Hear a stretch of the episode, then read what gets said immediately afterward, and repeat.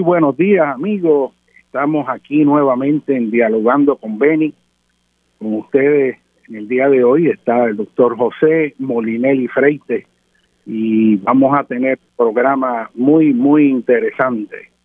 Eh, Rosana me pidió que pudiera estar en este programa en el día de hoy, puesto que hay un tema este, de gran trascendencia eh, eh, donde el futuro de la humanidad está eh, tratando de garantizar que vaya por un camino que sea positivo y me refiero nada más y nada menos a que la conferencia eh, de las Naciones Unidas eh, se llama el COP26 a fin de desarrollar estrategias para controlar el cambio climático. Eh, hay gente que tiene mucha esperanza, hay otros que no la tienen tanto, pero que el cambio climático está aquí y está teniendo consecuencias eh, muy serias. De eso podemos hablar los puertorriqueños. Actualmente en el Reino Unido, pues esta reunión mundial, eh, donde se está lidiando con los aspectos políticos, económicos, sociales, científicos del cambio climático, esta reunión, lo que ocurre aquí es esencial para el futuro de la humanidad en torno al grado de sostenibilidad ambiental que va a haber en nuestro planeta. Eh, este es un problema de carácter global que requiere soluciones globales. Los retos son inmensos, inmensos. Eh, porque cada día eh, en el mundo vemos las situaciones políticas, económicas, los intereses individuales de las naciones, de los individuos, de las corporaciones, los poderes que entran en ese juego y todo esto pues nos ha llevado a la situación donde estamos. Y se dice pues naturalmente que este es como el último turno al bate, a ver si tratamos ya no de impedir que ocurra el cambio climático, sino de mitigar sus peores efectos estarían ocurriendo a partir de la primera mitad del siglo XXI.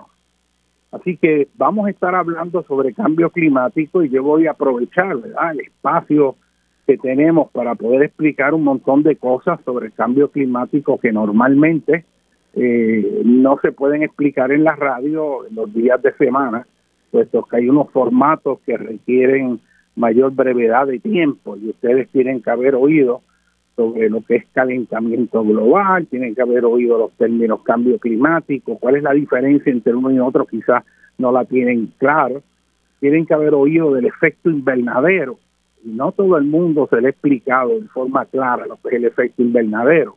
Tienen que haber oído también de los gases que generan el efecto invernadero, tienen que haber ah, oído de la radiación infrarroja, eh, habrán oído también sobre fenómenos del niño, la niña, eh, naturalmente eh, hay muchos términos, concentración de dióxido de carbono, este, el efecto del metano, hay muchas cosas que requiere pues una explicación clara a la ciudadanía.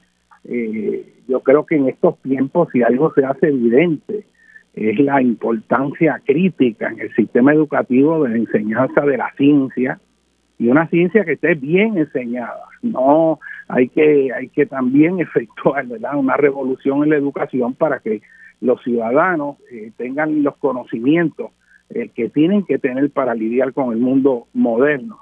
Si nos ponemos a ver, eh, fíjate que muchos de los problemas que hemos sufrido en las últimas décadas, en Puerto Rico, ustedes tienen que acordarse de la crisis del Zika y el chikungunya y de momento todo el mundo pues eh, aprende y se hable continuamente del mosquito Aedes aegypti, cómo se distingue de los demás mosquitos, este, cuáles son los vectores y empiezan a oír de virus, por qué, qué es un virus, cómo se transmite, este, qué medidas hay para protegerse del virus.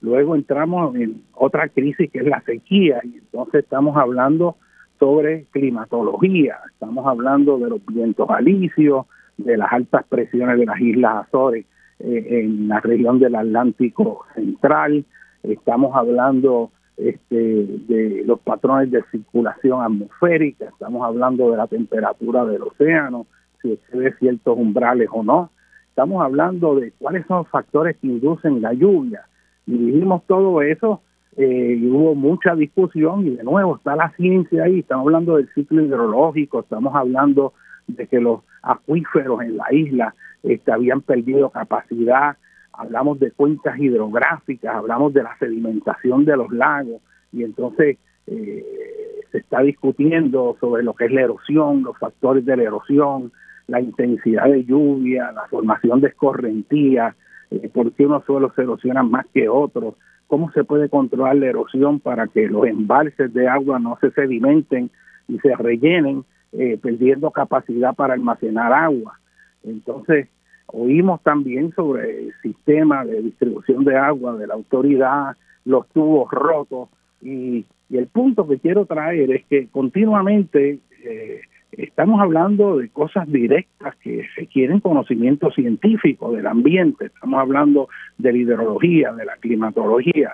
Este, luego tenemos el devastador huracán María, y ahí de momento estamos hablando de las presiones barométricas, de los vientos máximos, ráfagas, vientos constantes, estamos hablando de, de qué hace que alrededor del ojo eh, la presión sea más baja, la fuerza de los vientos, eh, cuáles eh, cuáles son las categorías de los huracanes, por qué se forman los huracanes, cuáles son las condiciones oceánicas que tienen que haber, qué factores intensifican los huracanes y pues volvemos a oír del cambio climático.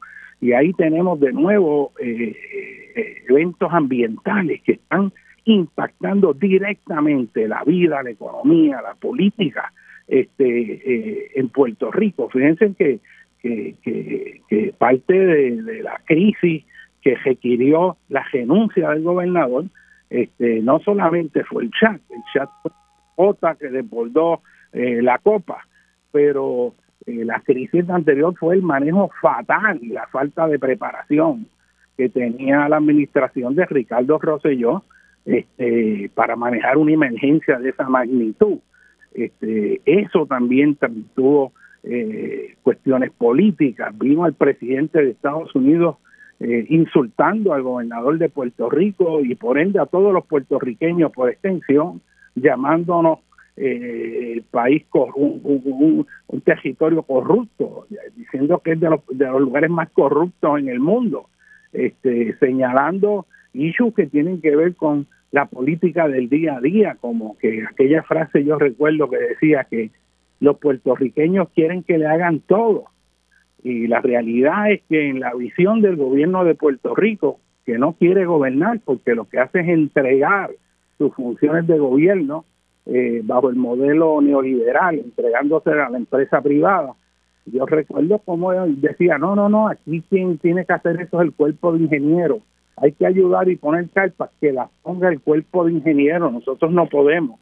Y llegó al extremo de uno ver hasta policías de Chicago, de Nueva York, aquí dando tránsito, como si aquí no hubiera sido posible tener personas que dirigían el tránsito en las calles. Y, ciertamente en esa expresión de Trump había un elemento de que en Puerto Rico ciertamente se ha desarrollado una cultura de que lo hagan los americanos, que me den los chavos, pero que lo hagan los americanos. Este, y a mí me parece esa visión, ¿verdad?, del mundo, eh, una visión que es fundamentalmente indigna este, porque Puerto Rico es un pueblo trabajador, es un pueblo que ha superado el reto. Puerto Rico en un momento fue un ejemplo del mundo en torno a cómo se sale de la pobreza este, y se batalla la pobreza extrema y eh, se desarrolla una clase media. Eh, así que eh, el, el ver toda esta visión neoliberal de entregar el país, todo esto, pues si uno viene a ver las raíces, tiene que ver pues con estos eventos extremos y el cambio climático. Así que eh, después del devastador huracán María, estuvimos hablando y todavía se habla de todos los problemas y consecuencias, este, la erosión de las playas, este, cómo manejamos nuestro país, si estamos planificando bien o no, y, como sabemos, la planificación es, es una de las columnas principales del desastre que hay en Puerto Rico, que se caracteriza por una planificación este, verdaderamente que no responde eh, a lo que debe ser eh, una planificación de un país encaminada a la sostenibilidad. Y, hay unos retos dentro del proceso político que tenemos que ciertamente los puertorriqueños atender, entender y efectuar cambios pero luego de eso vienen los terremotos y de momento ahora la ciencia es este, la geología, es la tectónica y de momento la gente oye temas como fallas geológicas, fallas de corrimiento lateral, hipocentros, epicentros, ondas sísmicas, ondas PSS, eh, la reacción de las estructuras a las ondas, qué determina la duración de un sismo, por qué yo sentí un movimiento hacia arriba y hacia abajo y luego hacia los lados, la casa en que yo vivo puede ser destruida por un terremoto, el lugar donde yo trabajo puede ser afectado en caso de terremoto, este, pueden ahí hundirse. Yo he oído que esto es un puntito, que esto está flotando, que esto está hueco. Ay, Dios mío, ¿qué yo hago? Este, siento ansiedad, este, me voy de Puerto Rico y de momento, pues tenemos todo un hecho que tiene que ver con el ambiente, con las ciencias terrestres, con la geología, la geomorfología, la climatología. Y esas son áreas que hay que hacer una revolución en la educación con respecto a eso y que no solo sea a nivel escolar, sino a los ciudadanos. Tienen que haber vehículos para educar en torno a toda esa ciencia. Y el punto que quiero traer es, número uno, dentro de todo esto estamos en plena epidemia del COVID. De nuevo tenemos un virus, el SARS, tenemos ese COVID-19 que ha costado la vida trágicamente a miles de puertorriqueños, eh, que ha partido el corazón de muchas personas que han perdido sus familiares. Eh, y de momento, por la falta de conocimiento científico, se empiezan a dar unas batallas unos debates, unos justificados, eh, porque hay preguntas que hay que contestar y son totalmente válidas, otros totalmente injustificados. Este, hay desinformación, eh, hay confusión y la realidad es que si hay un momento que, que se requiere un conocimiento sólido de la ciencia y una educación de primer orden, es en este mismo momento. Así que vamos a estar hablando del cambio climático y vamos a estar hablando de otros temas que son sumamente eh, interesantes, importantes para discutir. Pero hoy se corrieron los relojes en muchos de los países que están bajo la hora de aprovechamiento de luz diurna, una hora hacia atrás. Esto es lo que en inglés llaman el Daylight Saving Time.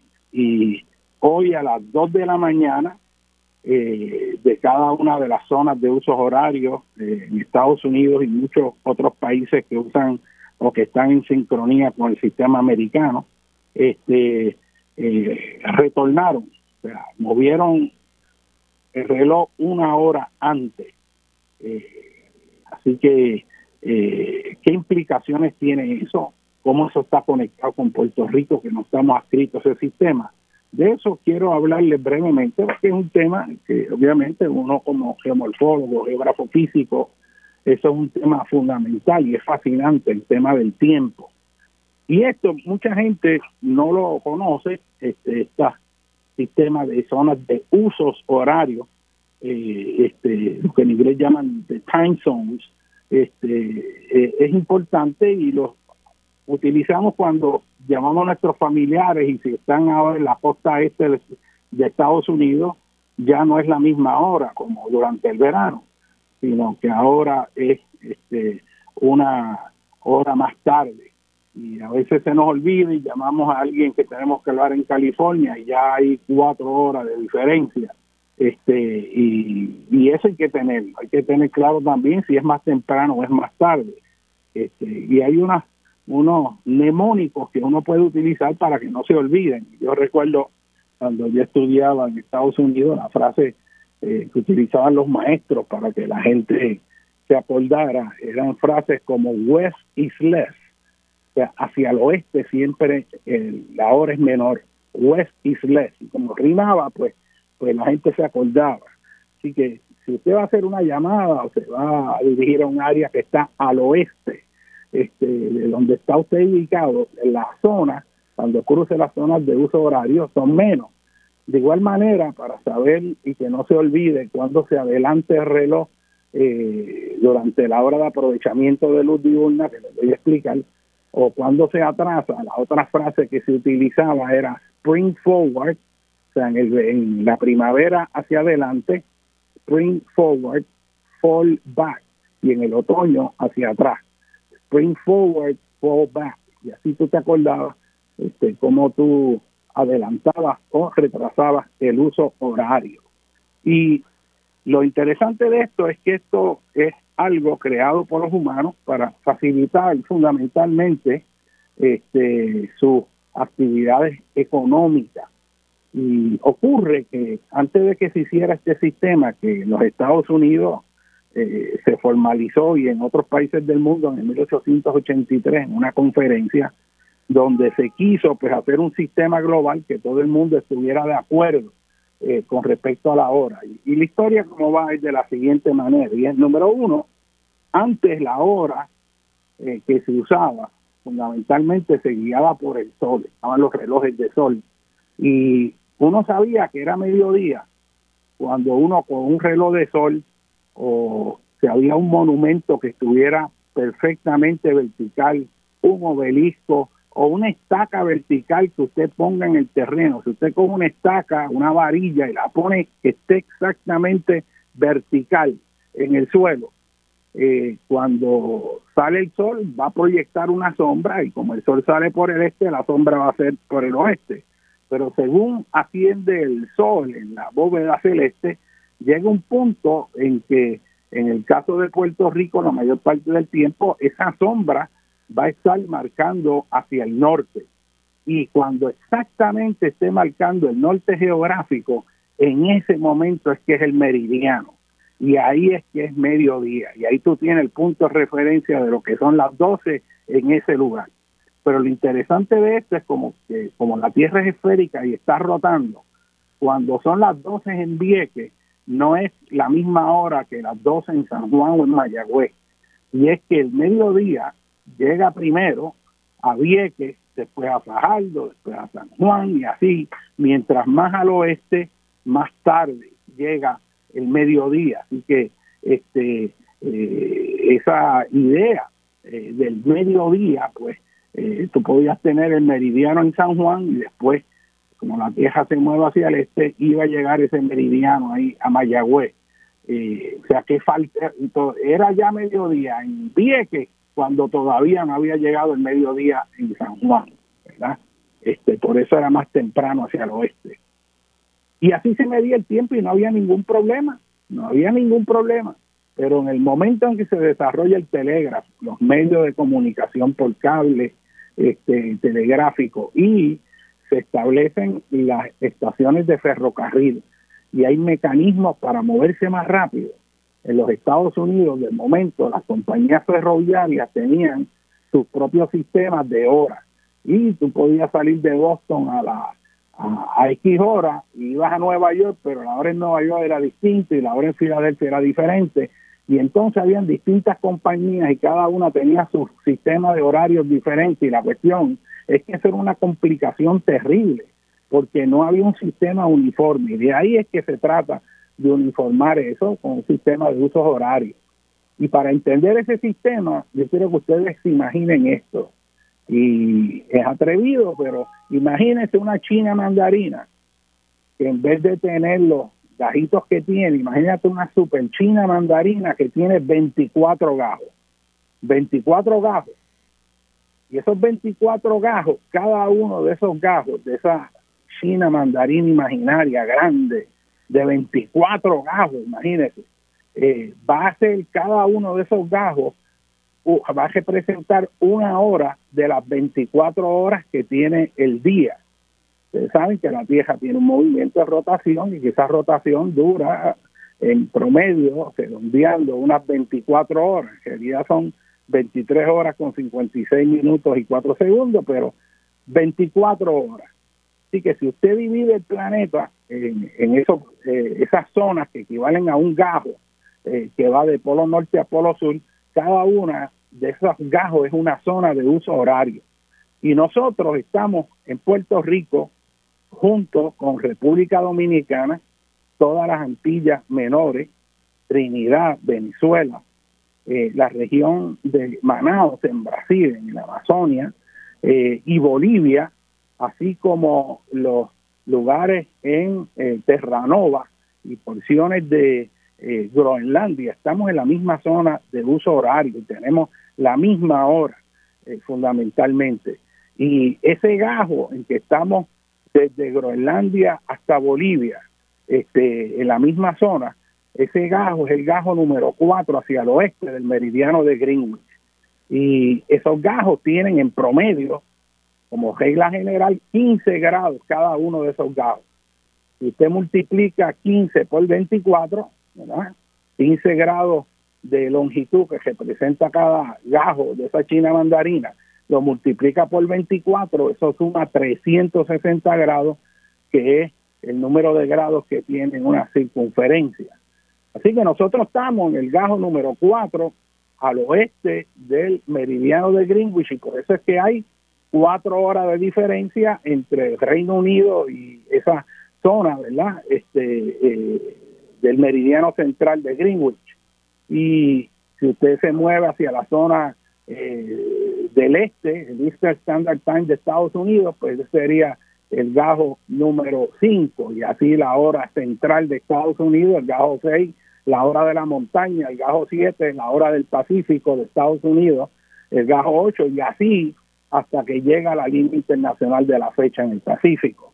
Así que este sistema se utiliza pues para uniformar este, en zonas de usos horarios. Y, eh, ¿Y por qué esto es importante? Pues, pues esto es fundamental eh, porque dentro de este sistema de usos horarios posteriormente se inventan e implantan lo que se llama la hora de aprovechamiento de luz diurna, que fue de las que le hablé al principio.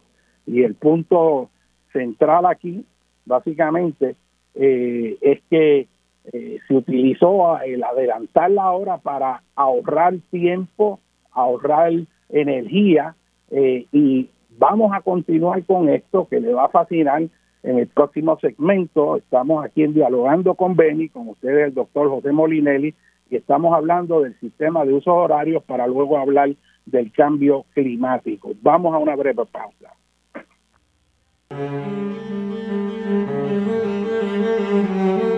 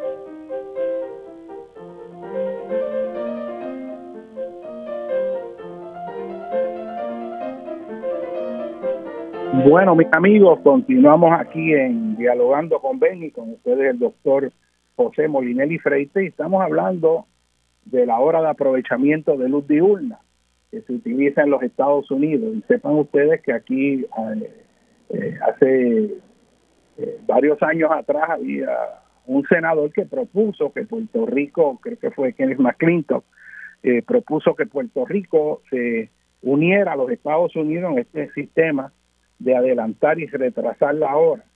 Este, y naturalmente este, hubo mucha oposición, este, no avanzó, gracias a Dios, eh, pero esto obviamente se da dentro de un contexto ideológico para tratar de fomentar este, igualdades, este, tratar de, aunque no sea necesario, eh, meter a Puerto Rico dentro de un sistema que, que parezca más Estados Unidos. Recuerdo también en el año, para el censo del año 2000, eh, cuando entró la administración de Pedro Rosselló ahí, este, y se estaba preparando el censo de 2000, este, Puerto Rico pidió que no se incluyera categorías que eran bien importantes, como el determinar eh, de qué estaba hecho el tipo de casa, este, datos bien importantes, si la casa era de madera, de hormigón, cuántos cuartos tenía, esos datos que se utilizan tradicionalmente, se obtenían en el censo de Puerto Rico, se eliminaron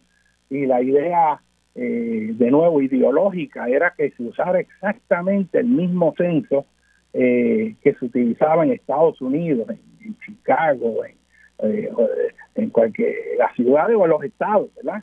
Que fuera igual, que no hubiera diferencia para que no apareciera que Puerto Rico era diferente.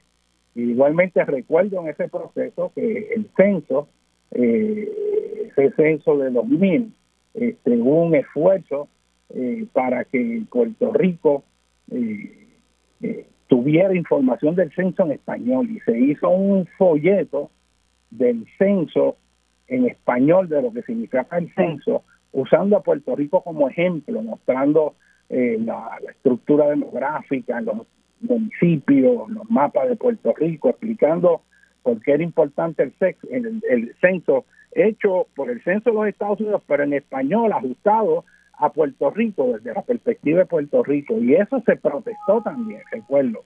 Este, y se escribió una carta este, del Departamento de Estado de Puerto Rico al censo, este, denunciando que eso que ellos querían que fuera el mismo folleto en inglés que se le daba a alguien en Montana o en Idaho, este, que, éramos ciudadanos americanos y, y no podían este, estar poniendo cosas en español diferentes porque éramos todos iguales y eso hasta era, pues, pienso yo pensando ellos, eh, discriminatorio contra Puerto Rico. Y el punto que quiero traer es, que estas, estas, estas ideologías partidistas, este, el daño que le han hecho a este país y el último, que a mí me pareció curioso y que nadie lo ha mencionado, y me sorprende que la prensa no lo haya planteado, este, quizás pues por, por elemento de desconocimiento de geografía tan grande que tenemos en el país, este, que tiene consecuencias muy serias. Es el anuncio reciente de Pedro Pierluisi. Yo no sé si ustedes se acuerdan que salió en la prensa que Pedro Pierluisi eh, anunció con bombos y platillos que de los fondos federales que venían para Puerto Rico eh, con motivo de la epidemia del COVID-19 para desarrollo económico, ellos habían dedicado, no sé si eran dos, tres o, cuatro millones de pesos para eh, poder participar en el show que hacen en Times Square en Nueva York de la despedida de año, para que Puerto Rico fuera mencionado ahí. Iban millones de pesos para que mencionen a Puerto Rico, pero a mí me pareció muy curioso que el gobernador expresó este, con mucho orgullo que el primer lugar que despedía el año en la nación americana era Puerto Rico. Naturalmente vemos ahí de nuevo una inyección ideológica, o sea, una ventana que ve el partido de turno para poder crear la imagen de que Puerto Rico es Estados Unidos y que el lugar de Estados Unidos que primero este, celebra y le da la bienvenida al nuevo año en Puerto Rico. Y allá van a estar viendo, me imagino, algún segmento que hay aquí de la despedida de año para que en Estados Unidos se vea que esa es esa parte de la nación americana es la primera que celebra la despedida de año, pero lo que pasa es que en la clase de geografía de usos horarios no no entendió cómo es el sistema de usos horarios porque resulta que hay en el lado Pacífico, este, en el Océano Pacífico, donde en su lado oeste comienza el nuevo día, están las Islas Marshall, que son territorio de Estados Unidos. Está la isla de Guam, que es territorio de Estados Unidos. Está la isla Wake, que es territorio de Estados Unidos. Dos son posesiones de Estados Unidos. Y ahí, si tú quieres usar la idea de que es donde esté la bandera americana, sea Estado, sea territorio, es ahí en el Océano Pacífico donde primero se recibe el año nuevo, no es en Puerto Rico. O sea, ya, ya el año ha pasado, ¿verdad? Más de 15 horas después que se recibe allá en el Océano Pacífico, en las Islas Marshall, aproximadamente unas 15 horas después que viene a llegar a la zona de uso horario de Puerto Rico, pues entonces entrar a la zona este de los Estados Unidos. Así que en geografía ahí este, hay un error este, grande este, y que se pongan en Estados Unidos a decir eso, lo que vamos a coger es un aguacero, este, a base de que hay un desconocimiento ¿verdad? a nivel del gobernador que nos representa todo de unos datos geográficos elementales y básicos. Y, me sorprendió que eso no se sacara, quizás es porque los periodistas que lo oyeron o algo, pues, pues tampoco saben de, de, usos horarios, ¿no? Este, pero, pero quiero hacer esa nota y eso me hace conectarlo con otros errores geográficos terribles. Recuerdo allá a Ricardo Rosselló cuando propuso aquel tubo de gas para este, él proponía que se hiciera un tubo desde Estados Unidos a Puerto Rico. Esos son, dependiendo si es en Texas, que es donde están las áreas de, refinamiento de combustible o, donde llegan zonas de gas natural, o en la costa este, pero esos son eh, más de mil millas, mil doscientas, mil quinientas, dependiendo del punto, hasta dos mil millas de distancia. Y poner un tubo por el fondo del océano, eso no es una cosa sencilla, ni es costo efectivo, pero allí repitieron, no, no, no, el problema es combustible en Puerto Rico, porque tal ley de cabotaje, que vale cabotaje, vamos a poner un tubo, vamos a hacer un tubo. este Y de nuevo, no hay una comprensión, ¿verdad?, de todos los retos de pasar eso por el fondo del océano, zonas sísmicas, trincheras oceánicas, fallas geológicas, este, toda esa zona del cañón de la Mona, que de hecho en el sismo del 18 se desgarraron los cables este, de telefónicos submarinos que habían, etcétera, etcétera. Me recuerdo, también aquella otra historia este, que hubo, esta más reciente, cuando empezó la epidemia del COVID, donde eh, los que estaban a cargo anteriormente de salud, una persona que estaba a cargo de la epidemiología, cuando apenas estaba empezando el COVID allí en China, estaba todo el mundo mirando, yo no sé si ustedes se acuerdan, que le preguntaron a este funcionario a cargo de la política este, de epidemiología de Puerto Rico este, sobre la cuestión de que este virus llegara a Puerto Rico, que ya había llegado a Italia. Este, a veces dicen, no, no, no, porque esos países están pegados allí uno del otro, eso no va a llegar a casa, eso no, no hay que, eso en realidad, ¿verdad? Estamos monitoreando, pero eso eso está demasiado distante, sí, pero ya está en Italia surgiendo, no, es que eso está al lado uno del otro digo, espérate, que Italia está al lado de, la China, o sea, la, la, distancia la distancia que hay ahí es, es brutalmente alta, ¿tú entiendes? Así que eh, estábamos, este, estábamos ahí eh, eso está casi medio hemisferio, o sea, está más de 11 zonas de uso horario de la China. Este, y de nuevo, desconocimiento geográfico. Eh, y uno ve uno y otra vez todos estos funcionarios que, que no tienen un conocimiento básico. Recuerdo también, ¿verdad? La, la, eh, esto más, más jocoso. Recuerdo una vez que salió una noticia de que se había encontrado los restos de un barco hundido, un barco pirata al norte de Isabela y no sé si ustedes recuerdan que había una senadora que este, propuso que fuéramos allá a sacar ese barco para sacarle todo el oro y resolver el problema económico de la crisis económica de Puerto Rico. Y eso fue, imagínate, este, como, este, o sea, es, como un mundo de fantasía los que, los que en ocasiones nos están gobernando.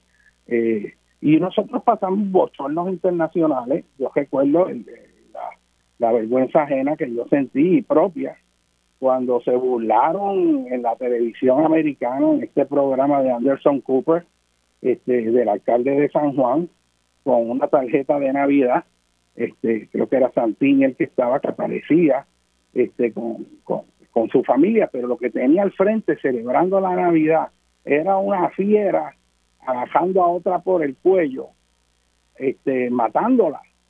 Y salía la familia sonreída detrás, con una fiera al frente, comiéndose a la otra en un museo que hicieron ahí de vida silvestre, que toda la gente que era que se iba a otros países a matar animales eh, para luego cogerlos y ponerlos de adorno en las casas, pues los pusieron allí, pero una cosa absurda, una cosa absurda. Y, en este país en realidad, recuerdo Anderson, Anderson Cooper, Cooper, que tenía esta sección que se llamaba eh, The Ridiculous, y ahí nos pelaron el Puerto Rico. Y es que, mira, cada cosa que un puertorriqueño hace afuera nos está representando a todos nosotros, independientemente de, de, su cosa partidista.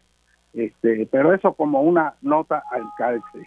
Este, vamos al tema que es importante este, sobre el cambio climático y vamos a hablar de unos elementos fundamentales este, eh, que es esencial, ¿verdad?, atender con esta cuestión del cambio climático. Lo primero, ¿qué es el clima? ¿Cuál es la diferencia entre el clima y el tiempo? Cuando hablamos del clima, estamos hablando de las condiciones promedio de la atmósfera por un periodo de tiempo prolongado.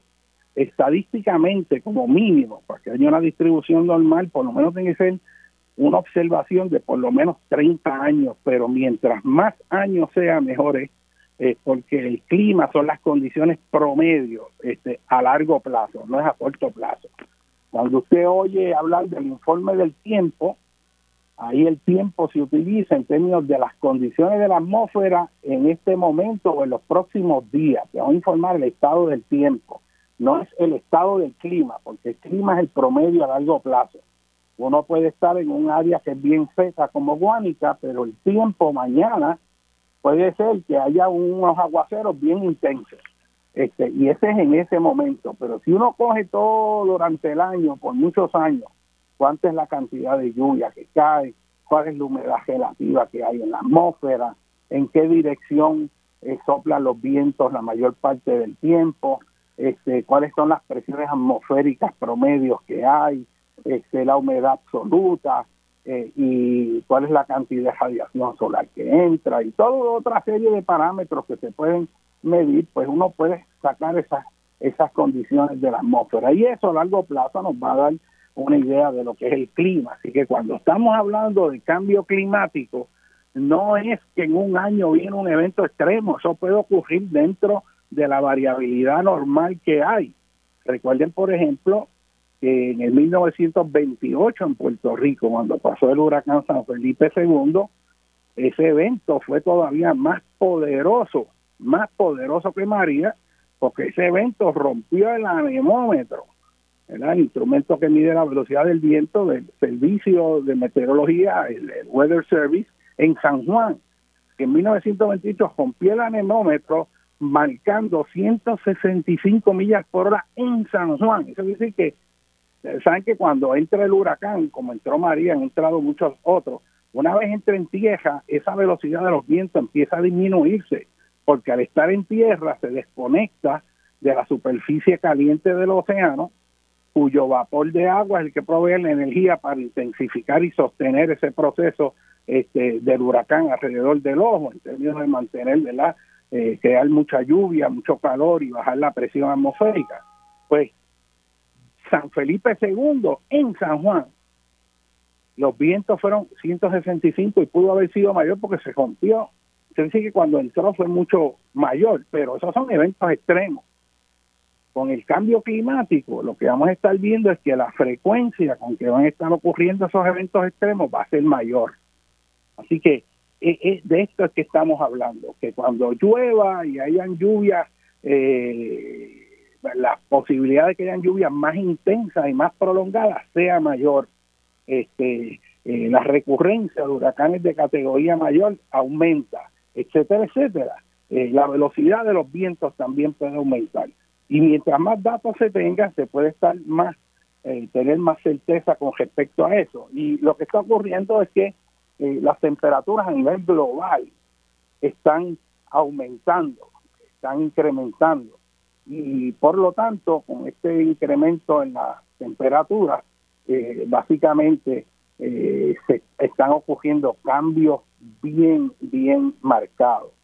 El otro término que hay es calentamiento global y no es lo mismo que cambio climático. Calentamiento global es un término que se utiliza para poder denotar la eh, el incremento rápido en temperatura promedio que ha ocurrido eh, en las últimas décadas, a partir de los 80. Y ahí había un crecimiento acelerado, ¿verdad?, en las temperaturas eh, y que cada año rompe el récord eh, del anterior. Así que tenemos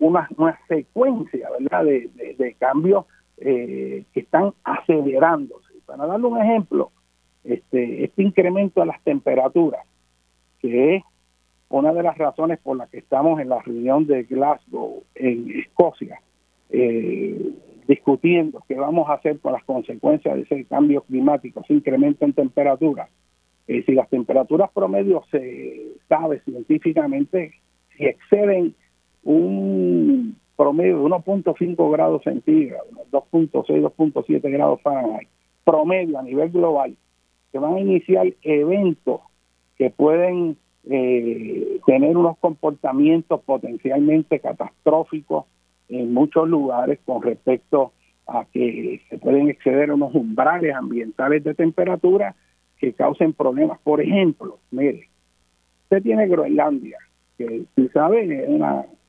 milla, tiene eh, milla de profundidad de hielo, una extensión de hielo brutal, que si ese hielo se derrite porque aumenta las temperaturas, va a subir las temperaturas, el volumen de, agua de los océanos. Pero para que el hielo se dejita, tiene que estar la temperatura, si usa el sistema Fahrenheit, sobre 32 grados. O sea, si la temperatura estaba a 31 grados, está congelado.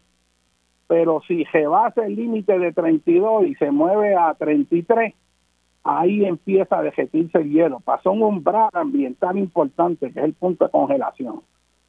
Y si se exceden esos umbrales en esas regiones, puede haber una fusión masiva, rápida, súbita, este, que haga que empiece a incrementar el nivel del mar de forma más acelerada. Y las consecuencias de eso, este, ustedes saben todo eso, lo, que implica en términos de las playas en la isla, la erosión costera y en el resto del mundo. O sea que, que hay unos umbrales ahí clave. Así que calentamiento global es esta aceleración que está ocurriendo en las temperaturas promedio a nivel mundial. Y sepan ustedes que los últimos cinco eh, años más calientes eh, que se han dado, este, se han dado a partir del 2014, los cinco años más calientes que se han registrado desde que se empezó a hacer medidas de temperatura a nivel global. O sea que esto cada prácticamente cada año que viene se registran temperaturas más altas. Y estamos viendo un patrón recurrente todos los años y más extremo. Este, y hay que hacer algo. Vimos pues, esta sequía extrema en el oeste de los Estados Unidos, las olas de calor brutales que ocurrieron en la Columbia Británica, los incendios forestales devastadores en California que han costado billones de dólares en pérdidas no solo ambientales, sino en el servicio eléctrico, en las propiedades, en la sociedad. Este, estamos viendo huracanes eh, intensos azotando. Estados Unidos está cogiendo una pela literalmente, este eh, y curiosamente bajo la administración de, de cuando estaba Donald Trump y, eh, que ha sido pues pues qué te digo Donald Trump negando el cambio climático que es una cosa horrorosa o sea el país que se ha destacado por el desarrollo de la tecnología, que tiene los científicos de, de universidades de importancia a nivel global que están diciendo el problema del cambio climático, que hay que hacer algo. Y entra la ideología partidista, controladas por las corporaciones que quieren que se mantenga la quema de carbón y petróleo, este, negando eso. O sea, eh, son cuestiones absurdas. Y de nuevo menciono lo político. Ustedes saben por qué. Y voy a hacer hincapié en esto, y yo siempre lo digo. En Puerto Rico hace falta política. Usted dice, pero ¿cómo es posible que haga falta política en Puerto Rico? Usted está loco si nosotros estamos hartos de eso, no.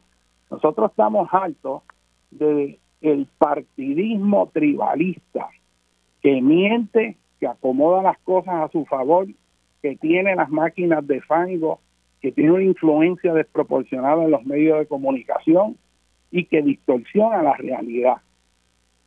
Ese tribalismo partidista que vemos de día a día en la discusión en Puerto Rico, eso le hace daño a Puerto Rico.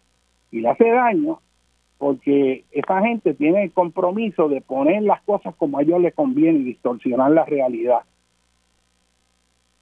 Lo que no hay es política Política es el arte y ciencia de tomar las decisiones que determinan nuestro futuro.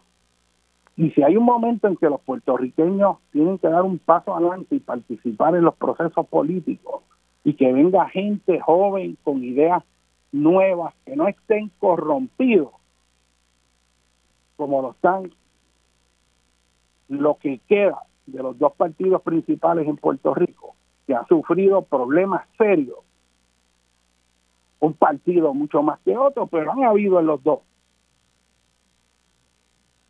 Esa sangre nueva que está entrando, que ayuda la esperanza de Puerto Rico, porque esta juventud que está ocupándose viene pura, viene limpia, viene con ganas de hacer cambio.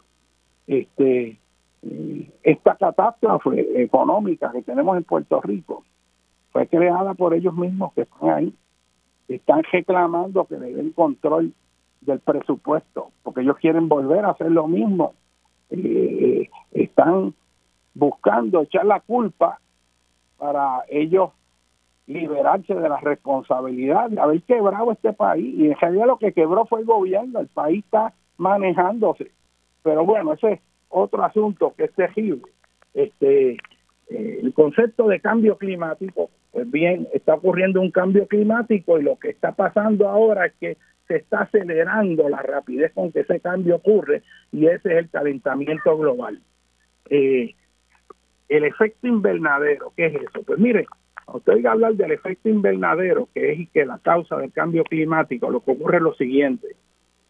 Cuando los rayos salen del sol y viene toda esa radiación solar a 186 mil millas por segundo, que es equivalente redondeándolo a unos 300 mil kilómetros por segundo, viene todo de ese pulso electromagnético, este, viene a la velocidad de la luz hasta que llega a la Tierra, tarda alrededor de unos ocho minutos con algo en llegar a, a, la Tierra por la distancia, esa velocidad, y una vez entra a la Tierra, donde primero esa radiación entra, este, es en la atmósfera, es desviada parcialmente por la magnetosfera, eh, el campo magnético, ¿verdad? Que nos protege de la porción más dañina de esa radiación, pero la parte de luz visible, el infrarrojo y una porción del ultravioleta en ese espectro electromagnético va penetrando la atmósfera.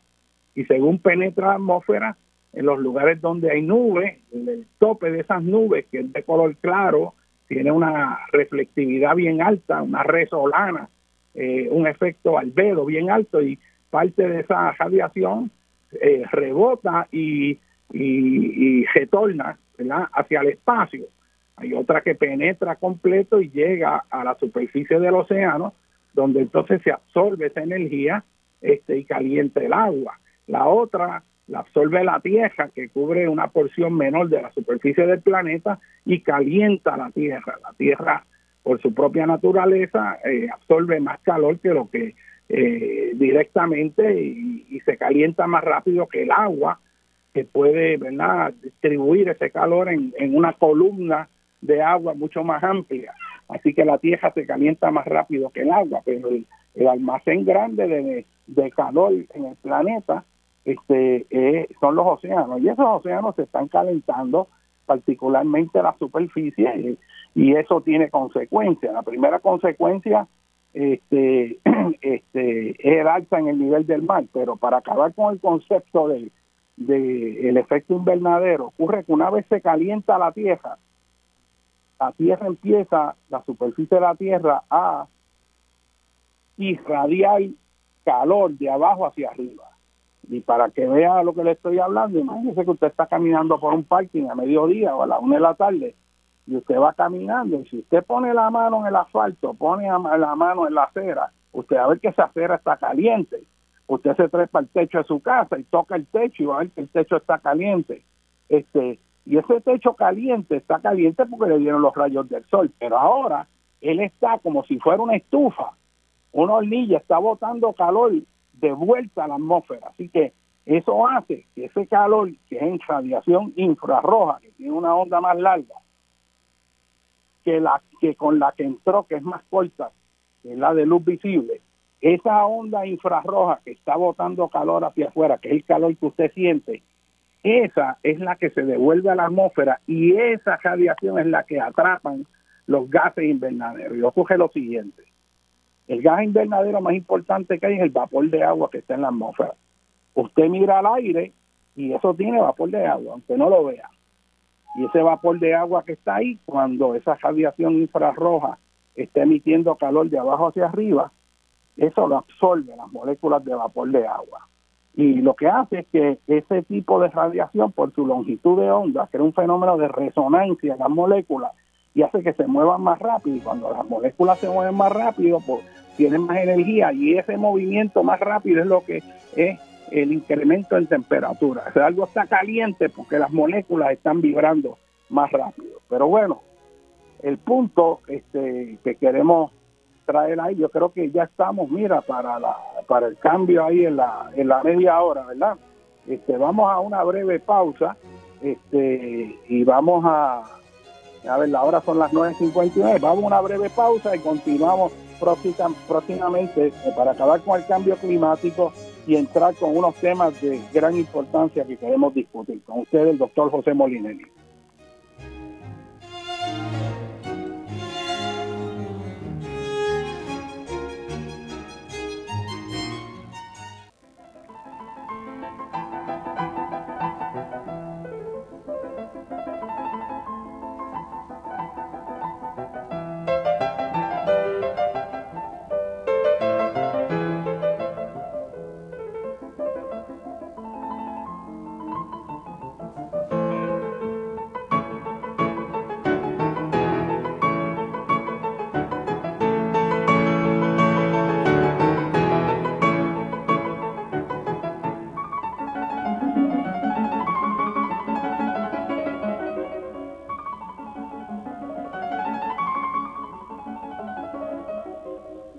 Bueno, mis amigos, estamos aquí eh, dialogando con Ben.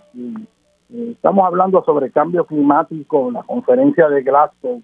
Este, y estaba explicando ¿verdad? que el efecto invernadero este, no es otra cosa que eh, la retención del calor en la atmósfera este, y el aumento resultante en las temperaturas. Para mí el mejor ejemplo, sin entrar en cuestiones técnicas, de explicar el efecto invernadero es lo siguiente, y es que la atmósfera, este, eh, cuando se enriquece de estos gases invernaderos, como el dióxido de carbono, vapor de agua es el principal, pero se mantiene constante. El que está aumentando es el dióxido de carbono. Hay otros como los fluorocarbonos, que son los que se utilizan en el enfriamiento para los aires de acondicionado, están los óxidos de nitrógeno, este, está el metano que tiene un poder de absorción de esa radiación infrarroja este, potente. Cuando piensa en radiación infrarroja, también piensa en el calor de la hornilla. Usted prende una hornilla, que si antes de que todavía se impone ese roja, usted acerca la mano y siente ese calor saliendo. Esa es la radiación infrarroja. No la ve, pero la siente, ¿verdad? La luz, la que es luz visible, los colores, eso los ve, pero la infrarroja no la ve pero la, la siente y está igual que el ultravioleta, no la ve, pero lo siente, pero los rayos le queman la piel cuando va a la playa. Así que hay radiaciones que uno no ve porque los ojos de uno evolucionaron para poder ver un segmento que es el segmento, pues diríamos, casi principal de la radiación que viene del Sol, que es las bandas, ¿verdad?, de luz visible de punto 4 a punto 7 este, micra.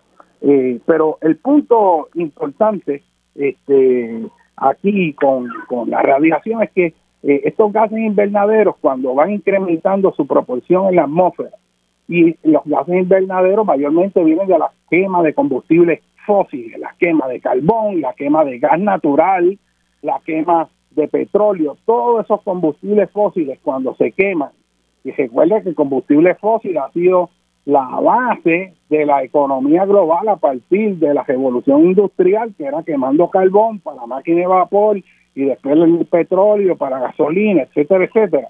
Así que todas esas emisiones a nivel global de esos gases han cambiado y siguen cambiando la composición de la atmósfera y en la medida que haya más de esos gases, la atmósfera atrapa más de esa radiación infrarroja y no puede salir como salía antes.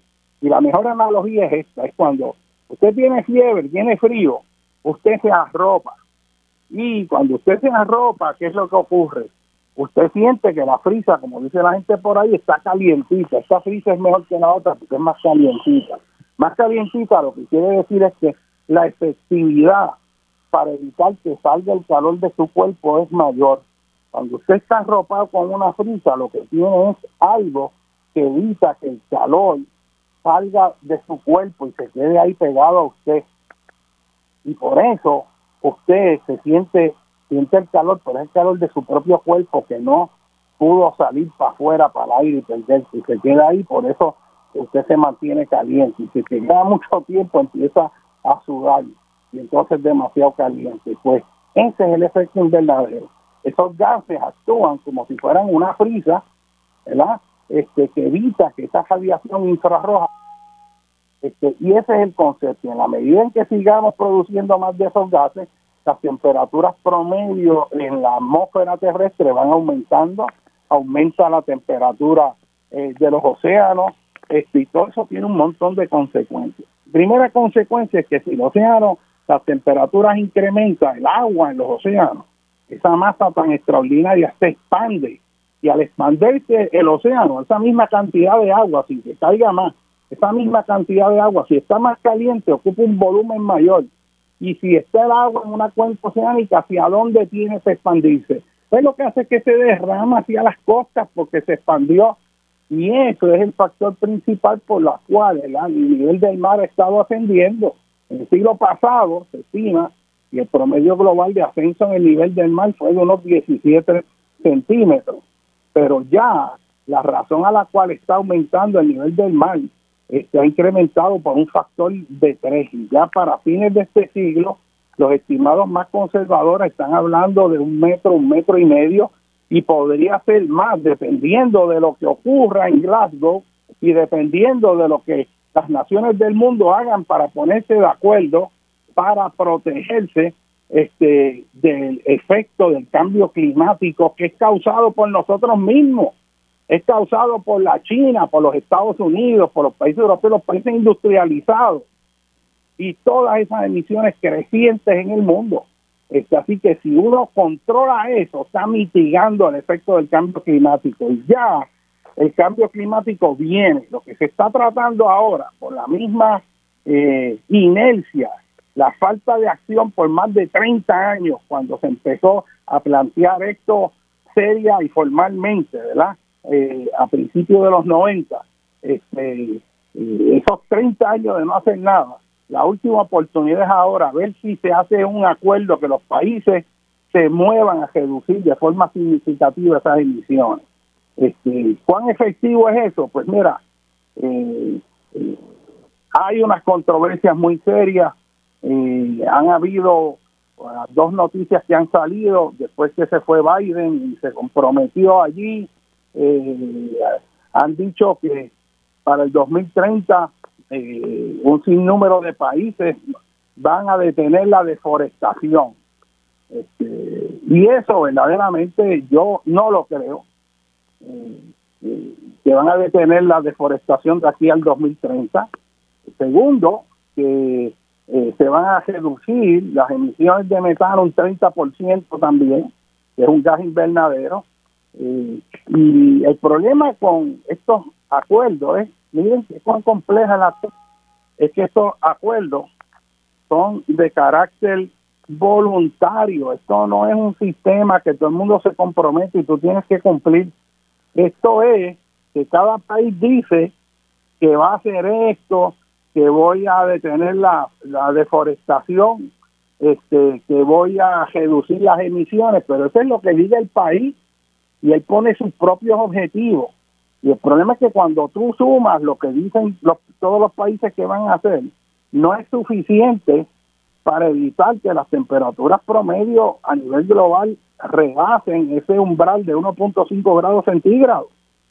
Y que si se excede, se entiende que vamos a entrar entonces a un cambio climático que va a tener efectos severos este, eh, en, en la población la economía, van a haber efectos severos políticos, van a haber migraciones, van a haber hasta naciones en el Pacífico, en estos atolones eh, coralinos que van a desaparecer. De hecho, ya en Kiribati han, han, han, han solicitado este, moverse a Australia, a Nueva Zelanda como refugiados ambientales. Entonces aquí, aquí tenemos que, que, hay unas consecuencias globales en esto y esto va a traer unos disturbios grande. Miren ustedes este, lo que puede significar una sequía con respecto a la producción de alimentos y el costo de los alimentos a nivel global. Mire este, actualmente todo el proceso de inflación que hay porque se ha reducido eh, los abastos en distintas áreas, en este caso asociado este, con eh, la pandemia, pero también en Estados Unidos por la sequía en California, que es el granero de productos vegetales. Este, y todo eso ha incrementado. Imagínese usted con un cambio climático más acelerado. Y nosotros aquí en Puerto Rico, metiendo casas todavía en los terrenos agrícolas y tapando los terrenos agrícolas con paneles solares en vez de ponerlo en los techos de las casas y cometiendo disparates en planificación. O sea, es una cosa que, que para la persona que conoce es una cosa abominable. Mientras tanto hay todo un chihichijá celebrando, este, eh, hay toda una maquinaria este, desinformando, creando la ilusión este, de que se están haciendo cosas cuando en realidad eh, no se está haciendo lo que hay que hacer. Así que esta reunión en Glasgow, lo primero que tenemos que ver es, uno, que el acuerdo es voluntario, porque no se ha podido desarrollar un mecanismo de que todo el mundo este, se ponga de acuerdo en la fiscalización. Así que ese es el, primer extraño. Segundo, este, eh, el problema de que los países más afectados, que es la inequidad del impacto del cambio climático, son los países más pobres y que tienen menos recursos, ¿verdad? Este, para poder eh, impactar y defenderse de, esos cambios climáticos. África va a ser desproporcionadamente afectada. Eh, ¿Cómo se transfieren recursos para mitigar los efectos del cambio climático? Eh, en estos países subdesarrollados. Es una de las áreas que se está discutiendo. Los recursos que se van a, a, transferir de los países desarrollados a los países en vías de desarrollo, ¿dan para lograr lo que se quiere lograr o es meramente una migaja? O sea, yo oí, por ejemplo, compromisos de 7 billones de dólares, otro de 10, 20 billones. Yo me pongo a sumar eso y cuando yo pongo a ver lo que hay que ser informado hasta ahora, es menos de los daños causados por el huracán María en Puerto Rico para atender el cambio climático a nivel global. Y entonces tenemos en Estados Unidos, en esto hay que reconocerle la iniciativa de Biden, que tiene en este proyecto en el Congreso de los Estados Unidos un bloque sustancial y potente para lidiar con el cambio climático y eso hay que reconocerlo. Si se aprueba eso, eh, va a ser un paso afirmativo de los Estados Unidos para comenzar a hacer algo este, y poder pues servir de ejemplo y presionar a otros países. Este, Biden está proponiendo, creo que son 600, 800 billones de dólares, este, redondeándolo casi un trillón de dólares para lidiar con las consecuencias del cambio climático y la adaptación del cambio climático y moverse de fuentes de combustible fósil a fuentes de energía limpia y poder financiar ese cambio en la economía americana y poder también ayudar a otros países. O sea, que comparado con lo que se ha hecho antes, esto es un esfuerzo extraordinario, trascendental y positivo de la administración de Biden. Pero ¿saben qué? Que hay un demócrata que es republicano funcionalmente, que es del estado de West Virginia, el señor este Manchin. Y resulta que el voto de él con la de otra demócrata de Arizona, que es republicana ideológicamente, dicen que no. Dicen que no. ¿Y qué ocurre? Que el estado de West Virginia es un estado que genera muchos ingresos por la extracción de carbón en los Apalaches. Y ese representa a toda la industria de carbón de los Apalaches. De hecho, que son los que financian su campaña y él se tranca y esa persona es la que está determinando un irresponsable el futuro de la humanidad prácticamente y está deteniendo un proyecto extraordinario no no porque es que eso es mucho dinero eso es mucho dinero y o es una cosa absurda. Y de momento tuve unas situaciones donde hay una persona que está teniendo verdad eh, unas consecuencias en el proceso político que son verdaderamente este, incomprensible, ¿verdad? Que una persona pueda ser el factor decisional para unos elementos tan trascendentales que detenga la voluntad de todos los demás congresistas. Y ese nada más dice no no no yo no creo yo quiero que West Virginia siga vendiendo carbón De hecho, de West Virginia fueron los mismos que vinieron aquí a formar un bollete para que no se afectara la carbonera AES allá en Guayama. Mandaron una carta engañando al gobernador aquí de este, sobre la planta de carbón, que, que, eso no podía cejarse esa planta ni nada, que, había que, proteger eso. Ah, eh, y también influyendo para que le tengamos que comprar gas natural a ellos. O sea, todo es una cuestión a microescala para el beneficio de ellos. Y eso es uno de los problemas políticos, que cada persona buscando su propio beneficio crea las consecuencias para que el resto del mundo colapse. Y eso es un problema. Y aquí en Puerto Rico tenemos lo mismo. El otro día hay un señor ahí, este, que es de la policía, que es senador, ¿cómo es que se llama él? Este, un Gregorio algo, este, que fue el que dio el voto a favor de que no se protegieran a los pensionados, incluyendo a los mismos policías, este eh, y entonces tú dices, espérate, esta persona que no comprende los procesos, que, que no tiene el trasfondo, ese es el que da el voto para que ese proyecto con, con la este se apruebe, que no garantiza nada a la gente que ha trabajado toda su vida, que no, no hay seguridad para las pensiones, que son elementos fundamentales de la vida del país que deben ser garantizados después que usted ha trabajado toda su vida y está con unas pensiones de realidad bajísimas, o sea, porque lo que estamos hablando es, o sea, unas unos, unos fondos que son en realidad una ayuda para tratarte de mantener porque no te sostiene la mayor parte de los casos. Y esa persona pues coge presiones políticas allí va y vota a favor de la Junta y entonces esquema.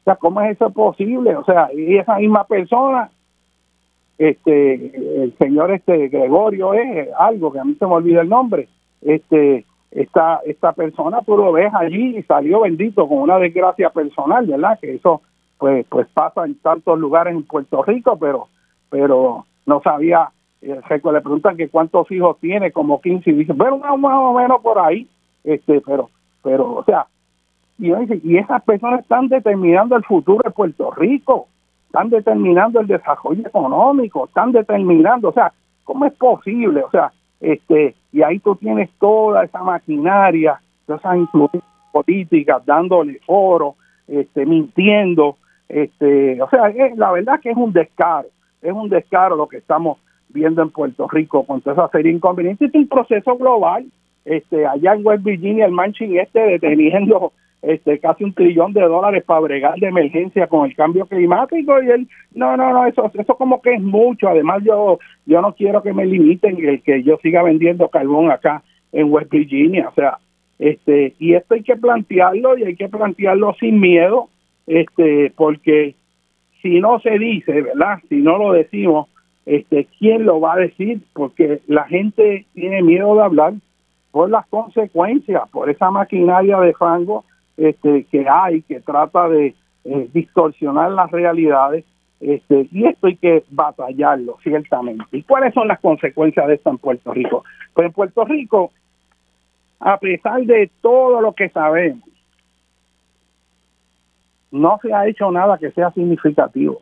Y le voy a decir, quien primero empezó a bregar con lo del cambio climático y que me llamó a mí y llamó a otra serie de científicos para empezar a hacer una estrategia concreta, escrita, para dirigir el gobierno, fue Aníbal Acevedo Vilar.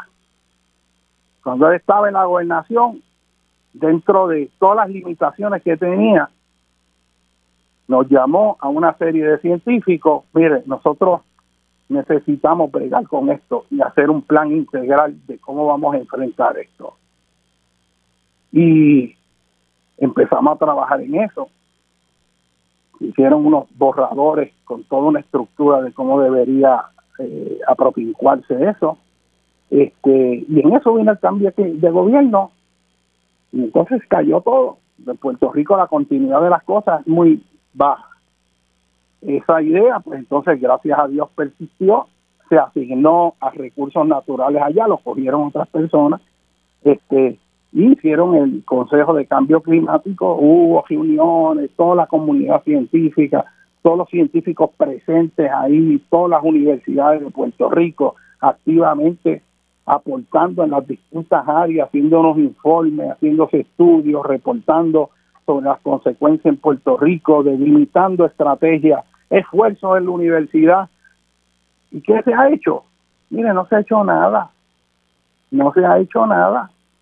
No se ha hecho nada porque la estructura del partidismo, que le sirve al partido pero no al país, le sirve al partido pero no al país, no quiere promover eso.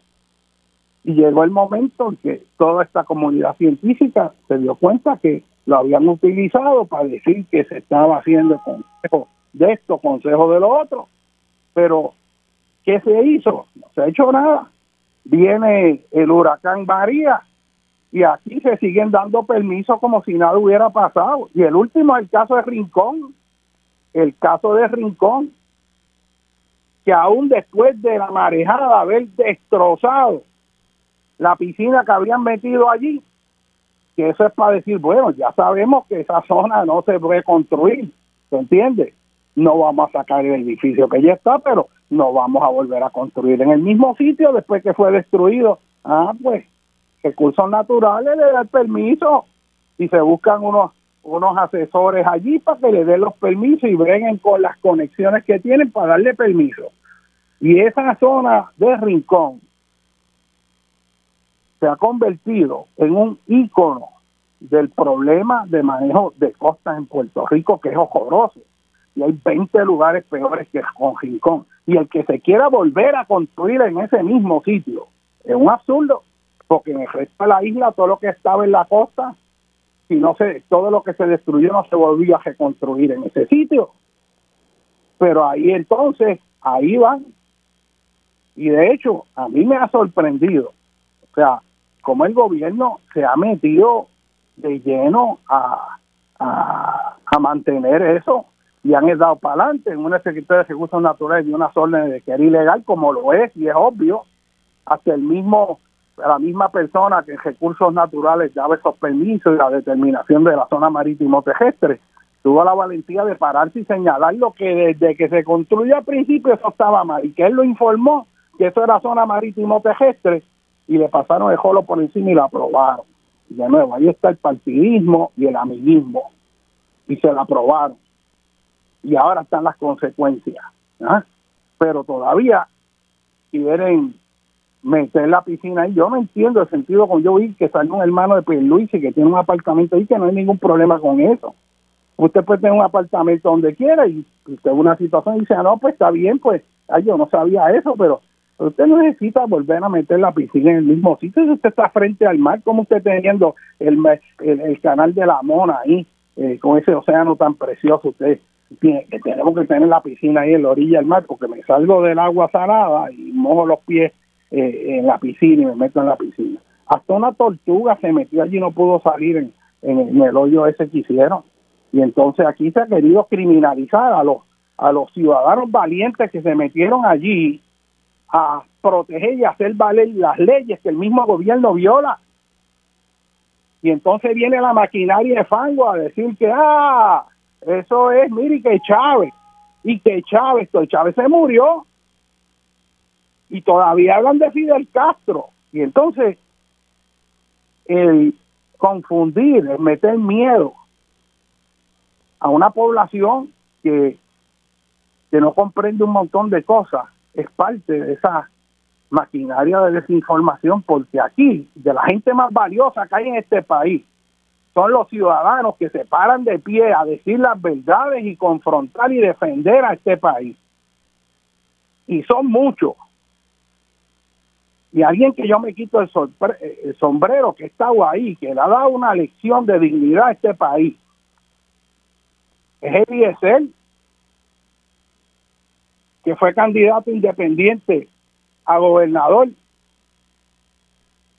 y tiene los principios morales para sostener la verdad y pararse ahí. Usted dirá, bueno, que esto, que no tiene un partido, no tiene los... Sí, sí, pero es que la democracia se fortalece cuando hay ciudadanos que la defienden. Y esos ciudadanos hay que respetarlo. Y cada una de las personas que estuvo allí hay que respetarlo en vez de estar difamando, como tú tienes un montón de psicofantes en los medios de comunicación, sembrando la mentira y la cizaña, diciendo, ah, esta gente no tiene nada que hacer. Ah, esa gente lo están financiando. Mira que es esto y lo otro.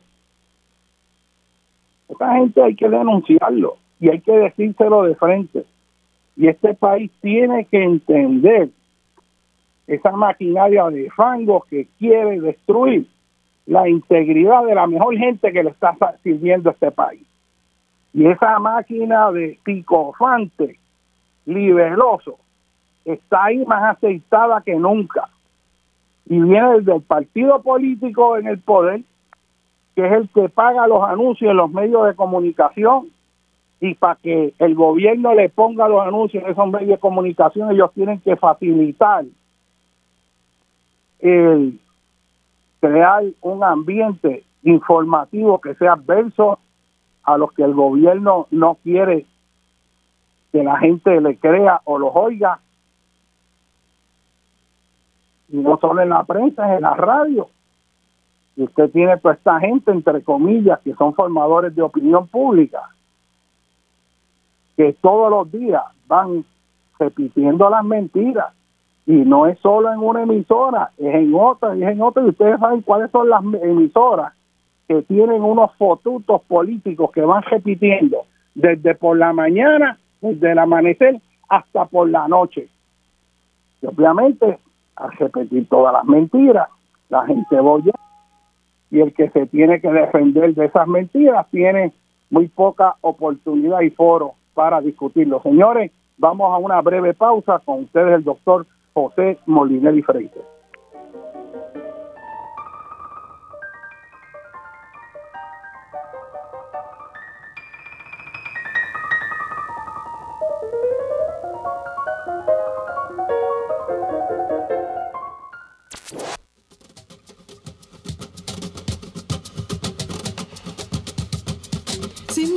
Sientes que la suerte está contigo jugando con los duendes, abrigándote el camino, haciendo a cada paso mejor de lo vivido, mejor vivir sin miedo,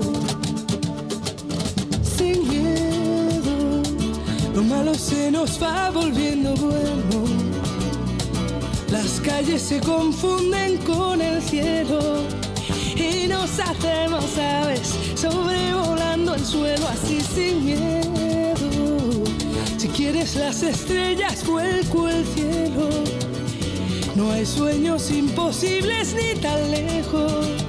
Si somos como niños, sin miedo a la locura, sin miedo a sonreír, sin miedo sientes que la suerte está contigo, jugando con los duendes, abrigándote el camino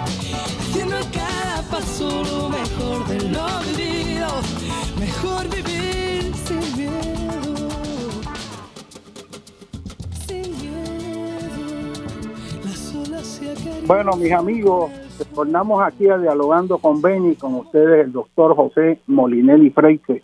Y la verdad que uno aquí está dos horas y de momento ve que ya está en el último segmento y apenas comenzado a discutir todas las cosas que le hubiera gustado discutir, pero hay un punto que para mí es casi de privilegio personal y yo quiero dedicar este último segmento. Este, y es que eh, todos estos nuevos jóvenes que han entrado a defender este país, todos estos nuevos representantes y senadores que han entrado por primera vez a servirle al país buscando un cambio contra esas estructuras partidistas que dejaron de servirle al país, que traicionaron en muchas ocasiones sus propios postulados. Esta juventud que viene con bríos para hacer cambio, este, se está enfrentando a toda una maquinaria de difamación este, por el miedo que le tienen al avance de una nueva visión de Puerto Rico que responda a los intereses de nosotros los puertorriqueños y no los intereses que suscriben estas estos partidos este eh, que han estado de turno. Eh, y quiero naturalmente eh, esta situación de Rincón este traer el caso de Mariana Nogales. Ustedes saben Mariana Nogales es mi sobrina. Eh, yo quiero afirmar aquí sobre la integridad de Mariana Nogales.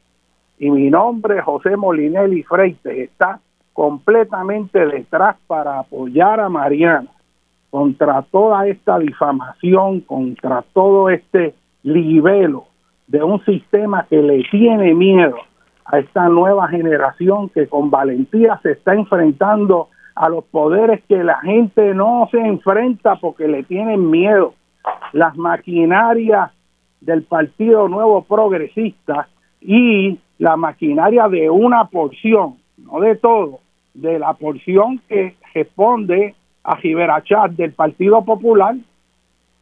Hay unos populares que, son fotutos ahora del, de Giberachat y, y de hecho yo pienso que el Partido Popular tiene que considerar eso seriamente porque ya para lo que falta, o sea, es terrible. Ciertamente hay otro sector que, que entiende lo que lo que está pasando y son gente íntegra eh, que gozan de todo mi respeto. Pero a mí me ha sorprendido este, los nuevos fotutos eh, que dicen ser del Partido Popular que eh, están comandados por Rivera Chat repitiendo su propio discurso. Yo aquí yo pienso que esos ataques que se iniciaron de Rivera Chat contra Mariana Nogales, en realidad son una medalla para Mariana Nogales porque quien sea atacado por Rivera Chat tiene que estar contento y sonriente y recibir el apoyo del pueblo, porque a mí lo que me sorprendería es que Rivera Chat estuviera a favor de Mariana Nogales. Ahí te digo yo que yo tendría una preocupación muy seria, porque ver gente que ha manipulado tanto el país de la forma que lo han hecho y la gente que le tiene miedo, que le tiene miedo por el poder que tiene las conexiones y cómo usa los poderes del gobierno contra los propios ciudadanos que ejerciendo su derecho democrático se manifiestan. A esta gente hay que denunciarlo. Y es importante que la gente entienda esto y lo comprenda. Y por lo tanto yo hago un reclamo, un reclamo de justicia ante toda esta maquinaria de difamación y esto no es nuevo en Puerto Rico y yo he logrado conseguir a una persona que yo no conozco personalmente, pero leí lo que escribí, que es el señor Manuel Rodríguez Banch, que escribió una columna sobre la maquinaria de fango, que yo creo que todo Puerto Rico tiene que conocer, porque aquí hay que entender cómo opera el sistema y cómo nos manipulan y cómo nos quieren presentar la mentira como verdad. Y quiero darle la bienvenida a Manuel Rodríguez Banch. Muchas gracias, muy buenos días. Placer estar con usted en este programa. Eh, gracias por la oportunidad. Mira, quisiera, eh, escribiste unas columnas en la prensa. A mí me impactó mucho lo que escribiste sobre la máquina de fango. Este, eso es algo que en Puerto Rico no se conoce bien ni se conoce como Pérez. A mí me gustaría pues, pues oír tus reflexiones sobre esta situación, sobre lo que está pasando en Puerto Rico, sobre los medios, sobre cómo se busca distorsionar la realidad y afectar a gente buena que le está sirviendo a este país. ¿Cómo no? Nosotros, ¿verdad? Yo, yo creo que aquí ha habido una, sin duda, una eh, gestión muy atinada de, de, Mariana y de la delegación del Movimiento Victoria Ciudadana eh, en este cuatrienio, ¿verdad? Por primera vez en mucho tiempo, eh, el, el, control que tenía el bipartidismo tradicional sobre todos los procesos ha tenido un, un contrapeso importante y no hay duda que la, el trabajo y la gestión que estaba haciendo la compañera Mariana Nogales, quien tengo que decir que es mi muy buena amiga, ¿verdad? Además de, compañera y de colega de profesión, eh, y es una mujer íntegra y vertical, y, no hay duda que Mariana ha estado eh, haciendo algo bien. Cuando, cuando todo este andamiaje eh, se pone en, en, su contra, ¿verdad? sale públicamente a tergiversar toda la gestión suya es porque evidentemente Mariana estaba dando en el clavo. Y, todo comienza con el caso de Rincón. Eh, y si recordarán, la primera gran mentira que comenzaron a eh, divulgar cuando ella estaba eh, señalando la pobre gestión para decirlo de manera liviana, del secretario de Recursos Naturales, eh, surge de repente una denuncia de que ella era titular de unas propiedades que estaban en la zona marítimo terrestre. Y eso resultó ser falso. La Mariana, como muchas otras personas que tengan la posibilidad, es dueña de un apartamento en, en, Palmas del Mar. Pero ese apartamento ni, estaba sujeto a, controversia alguna, eh, por el contrario, eh, no ha habido ningún señalamiento ni, ni con la irregularidad de, los permisos, ni nada de lo que tenía que ver con Rincón. Sin embargo, comienzan a desviar la atención de, lo central, que eran las denuncias, que siguen siendo las denuncias que hace Mariana eh, contra toda una serie de intereses que ponen los intereses propios y los intereses, eh, los grandes intereses frente a, a las necesidades del país. Comenzaron primero denunciando que tenía una propiedad en la zona marítimo terrestre, lo que resultó ser falso. Eh, lo segundo que una, una nota al calce, este, los mismos que repetían eso, en muchas ocasiones, yo como geomorfólogo y científico, eh, me llamaban tradicionalmente para pedir mi opinión sobre casos que tienen que ver de esa naturaleza, porque esa es mi área de pericia y ciertamente esas propiedades están fuera de la zona marítimo terrestre, pero lo que a mí me sorprendió es que en estos programas, como pelota dura, este, que siempre me han llamado y yo gustosamente con Ferdinand he ido allí a, explicar sobre los sismos, sobre todo eso. Esta vez no me llamaron para preguntarme si esas propiedades estaban en la zona marítimo terrestre o no.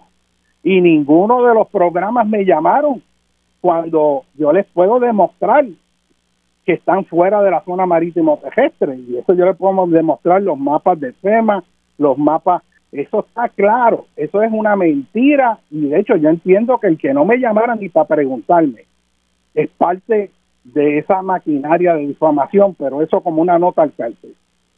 Luego, luego de que se desmiente, ¿verdad? Y quedan en ridículo, ¿verdad? El, ridículo de comparar el complejo de Palmas del Mar con la construcción ilegal que había en Rincón o que se proponía levantar en Rincón, se eh, giran, gira el discurso y comienzan a plantear falsamente también de que Mariana no divulgó las propiedades eh, que poseía en su informe a la Oficina de Ética Gubernamental. Y yo creo que es importante señalar que ese informe sí contiene todas las propiedades de Mariana eh, y además el, el, el, hecho de que ella fue quien lo divulgó eh, voluntariamente para, para, detener todo, todo este asunto. Eso, eso es importante. Pero también es importante señalar, yo creo que quiero aprovechar la oportunidad, y es que hay que reiterar que Mariana Nogales no ha, no ha cometido ningún acto de corrupción ni ninguna violación a la ley.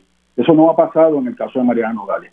Luego comienzan a plantear que eh, Mariana no publicó, no divulgó en el informe de ética esas propiedades, lo que sí las divulgó. Mariana hace público su informe financiero y es ahí que se percata que no había incluido una información sobre su participación en ciertas corporaciones, algunas con fines de lucro y otras sin fines de lucro. Eso es todo. Y, quiero también plantear que hay 48 representantes en la Cámara quienes recibieron señalamientos de la Oficina de Ética Gubernamental y quienes en este momento están enmendando sus informes para incluir la información que faltaba. Son 51 representantes, 51 personas de las cuales solo tres, entre ellas Mariana, no recibieron ningún señalamiento de la Oficina de Ética Gubernamental.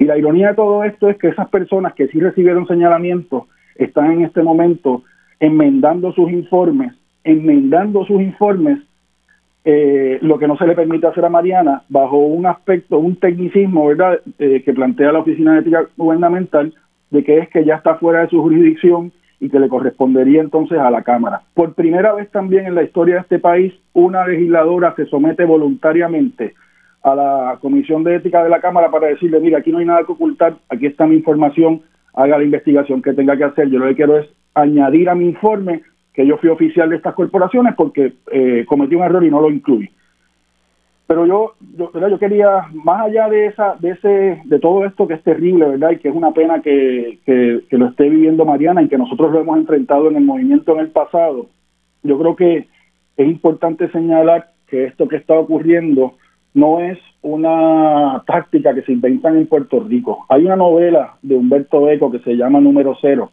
en la cual él describe la infamia en la política, ¿verdad? Y, y, es de donde yo saco el término de la máquina de fango.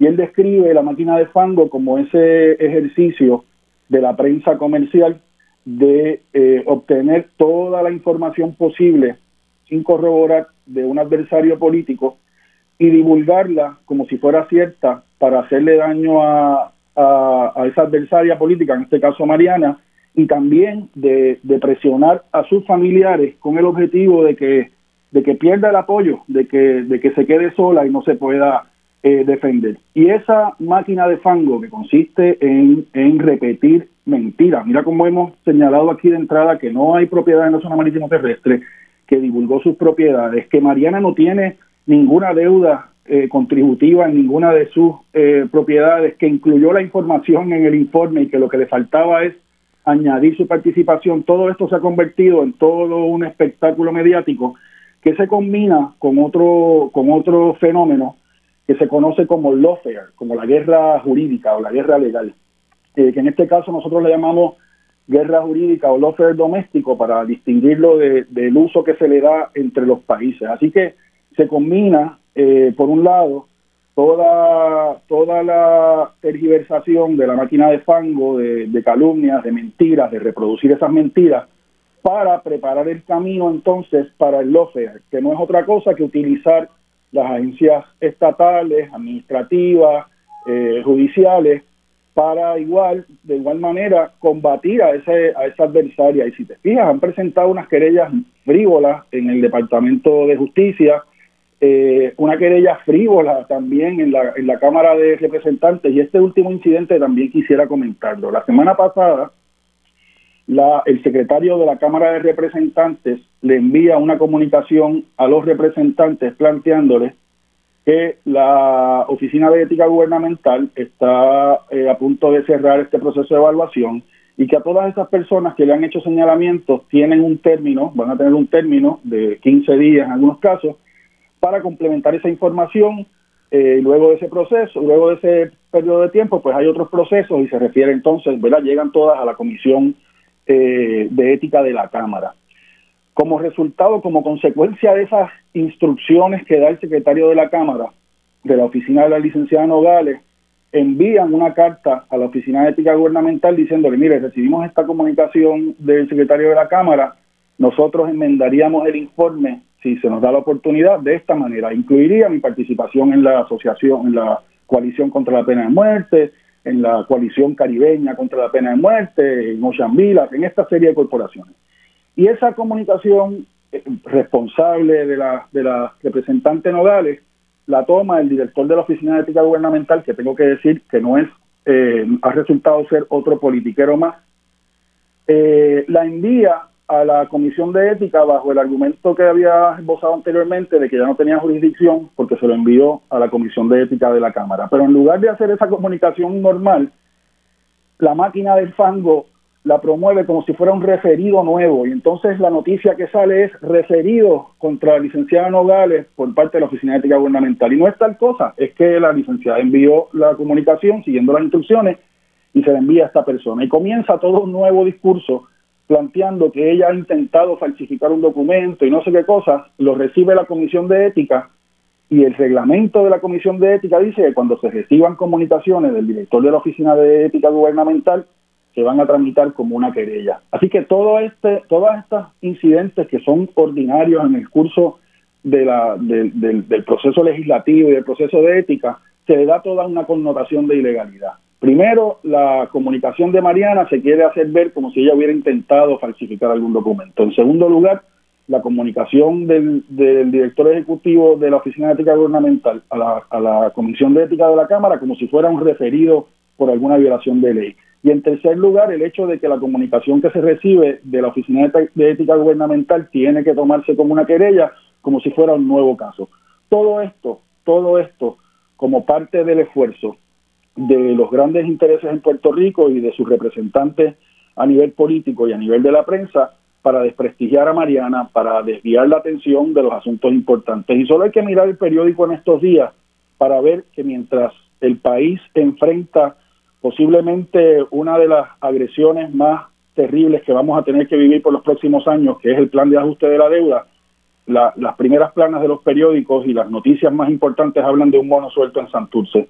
O sea, no es, no es eh, eh, casualidad, ¿verdad?, que esto ocurra. Es, es, parte de un proceso de desviar la atención, de impulsar primero una sola idea, ¿verdad?, una sola línea que tiene que ver con favorecer esos grandes intereses y todo aquello que ponga en riesgo esos privilegios va a ser en la medida que tenga posibilidades, ¿verdad? En la medida que siga agarrando tracción y apoyo de la ciudadanía, como es el caso de la compañera Mariana, que sin duda luego de esta agresión va a resultar mucho más fortalecida de lo que de lo que tenía, que tenía mucho apoyo, es importante también decirlo porque la gente la conoce, ¿verdad? Mariana todos la conocemos porque ha estado siempre en la primera línea de lucha, ya no es una compañera que, que se limite a escribir y sin menospreciar eso, que es importante también, o que se limite a argumentar. Mariana está en la primera línea en defensa de manifestantes contra la brutalidad policíaca, está en primera línea de defensa de nuestros recursos naturales, ¿verdad? Y de, contra de la construcción en la zona marítimo terrestre, está en primera línea eh,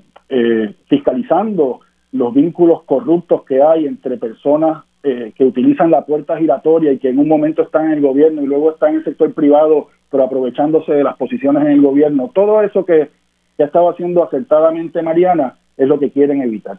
Y lo mejor de todo, yo creo que hay que acabar, ¿verdad?, con una nota positiva. Lo mejor de todo esto es que nos ha permitido eh, eh, revelar todo este entramado de máquina de fango, de guerra eh, jurídica y de intereses ajenos a los nuestros, que son los que se están velando. Y yo insisto que aquí el tiro le salió por la culata una vez más al gobierno, le va a salir por la culata.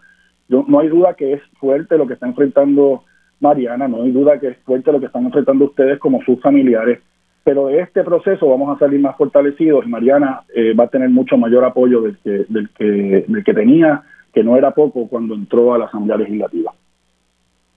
Este, Manuel, tú has traído este, una verdad bien grande y es que esto lo que ha hecho es fortalecer a Mariana porque es que el ataque ha sido tan masivo, tan...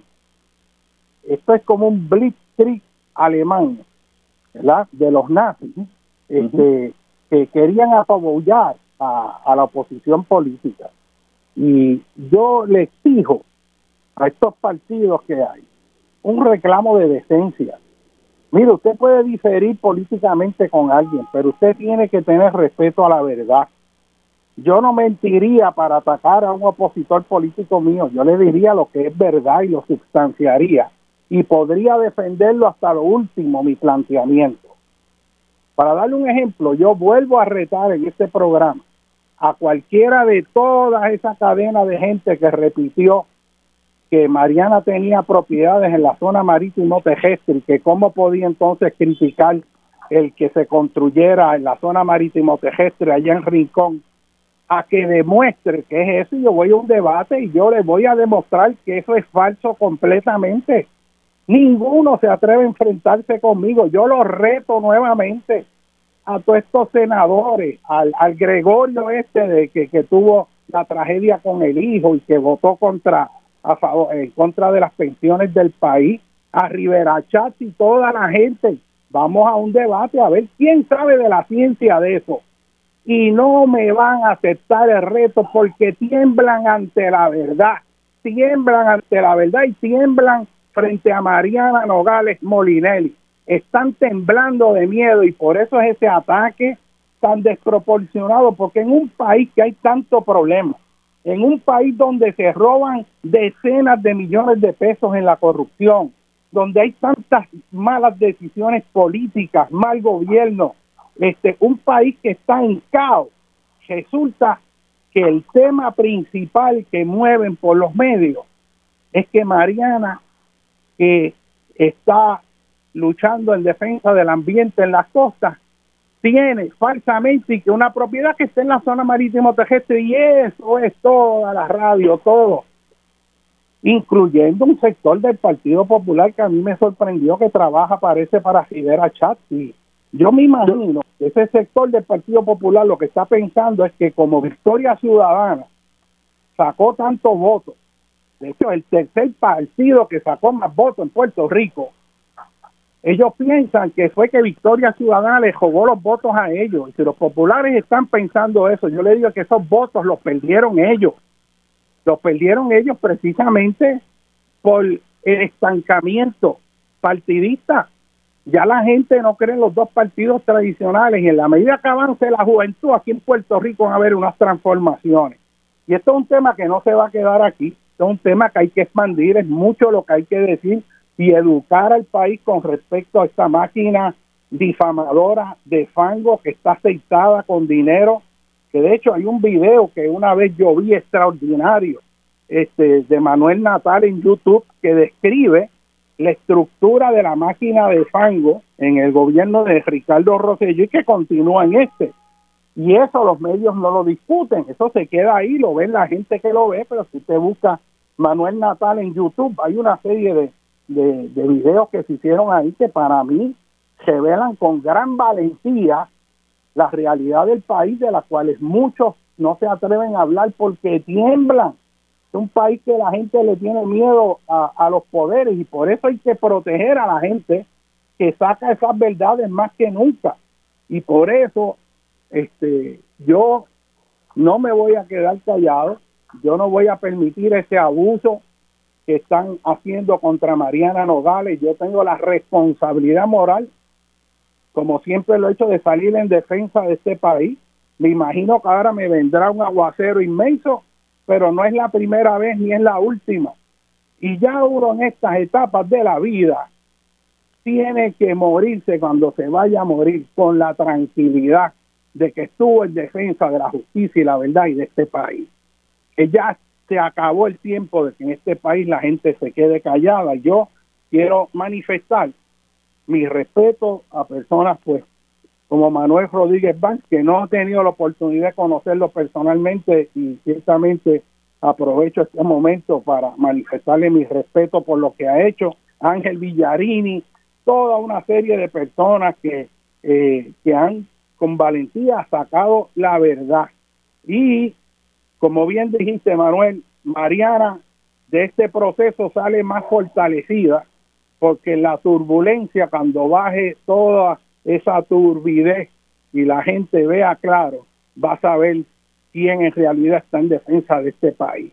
El que se moleste en toda esa gente por estar atacando masivamente a Mariana es porque le tienen miedo a Mariana y le tienen miedo a la verdad y la luz. Ya Puerto Rico se cansó de la oscuridad en que hemos estado viviendo. Señores, el tiempo nos está traicionando. Yo en realidad creo que al final de este programa se siente uno como si estuviera en el comienzo, pero mi solidaridad, apoyo completo a Mariana Nogales, yo voy a estar ahí en lo que pueda defendiendo la verdad, defendiendo la razón en contra de la corrupción, el libero y la mentira que tratan estos bullies políticos de amedrentar a los ciudadanos decentes que han dado un pie adelante para defender este país y esta patria. Aquí José Molinelli Dialogando con Beni, gracias a la familia Cerezo por brindarme la oportunidad de uno poder expresar este pues sus ideas eh, que son verdad este, pues indispensables para mantener un proceso democrático como lo hacía Beni que daba foro a distintas personas y respectivo de las ideologías para fortalecer precisamente esa democracia. Dios te bendiga, Mariana. Un abrazo. Vamos para adelante. Gracias. Gracias. Hasta luego.